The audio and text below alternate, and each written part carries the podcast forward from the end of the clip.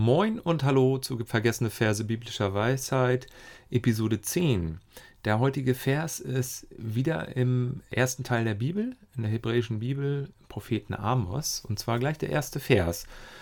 Und da steht: Reden des Amos, eines Schafzüchters aus Tekoa, über Israel.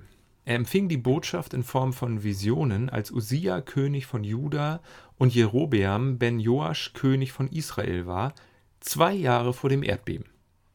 So fängt also dieses gesamte Prophetenbuch des Amos an, ein sehr bekannter Prophet, obwohl er ein kleines Buch seines Namens existiert, aber deshalb bekannt, weil er so vehement für soziale Gerechtigkeit eingetreten ist und die soziale Schieflage im Land angeprangert hat wie kaum ein anderer.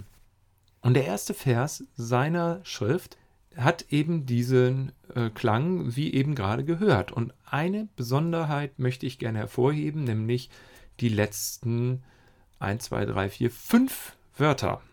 Und zwar lauten sie zwei Jahre vor dem Erdbeben. Da fragt man sich natürlich als Einführung in ein bekanntes, wichtiges prophetisches Buch, was für ein Erdbeben? Und warum steht das da? Wir haben jetzt gerade ein Erdbeben gehabt in Asien, in Indonesien, mit einer großen Tsunamiwelle mit Hunderten von Toten.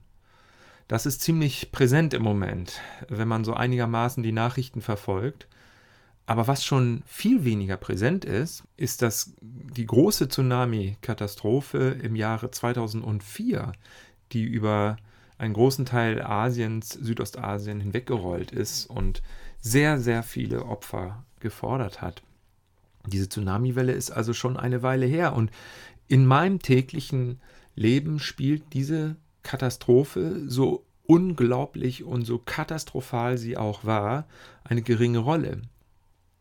Hier berichtet jetzt Amos von einem Erdbeben das scheint für ihn sehr präsent gewesen zu sein, sehr lebendig gewesen zu sein, denn er nennt es einfach nur das Erdbeben. Die Erkenntnis daraus lautet, es gibt immer eine Geschichte hinter der Geschichte. Es mag sein, dass du keine Ahnung hast von dem der andere, von was der andere gerade redet oder die andere, mit der du im Gespräch bist. Doch es ist gut zu bedenken, dass jede Geschichte, die du gerade hörst, die du erfährst, die du, der du zuhörst, meistens noch eine Geschichte hat, die dahinter steckt, die du vielleicht nicht kennst, aber der andere oder die andere, die dir das gerade erzählt, sehr gut kennt. Es lässt sich auch auf uns anwenden und auf mich persönlich. Man kann sich fragen, was ist jetzt im Moment gerade von richtig wesentlicher Bedeutung in meinem Leben? Und diese Geschichte hat Wert und die hat Gewicht und die ist persönlich.